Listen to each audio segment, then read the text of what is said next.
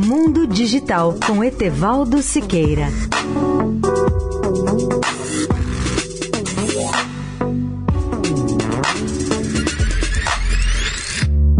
Olá, amigos da Eldorado.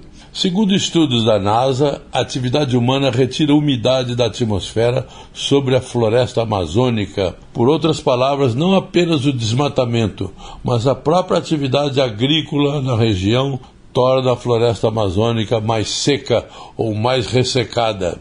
Um novo estudo feito pela Agência Espacial e divulgado há uma semana revelou que nos últimos 20 anos a atmosfera acima da floresta amazônica se tornou mais seca, o que aumenta a demanda por água e deixa o ecossistema mais vulnerável a incêndios e secas.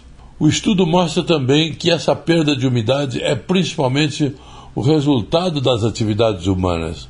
Cientistas do Laboratório de Propulsão a Jato, JPL da NASA, em Pasadena, Califórnia, têm analisado durante várias décadas os dados terrestres e de satélites referentes à floresta amazônica, com o objetivo de avaliar tanto a quantidade de umidade na atmosfera quanto a quantidade de umidade necessária para manter o sistema da floresta tropical observamos que nas últimas décadas houve um aumento significativo no ressecamento na atmosfera, bem como na demanda atmosférica por água acima da floresta tropical, informou Armine Barkordarian, do JPL, autor principal do estudo.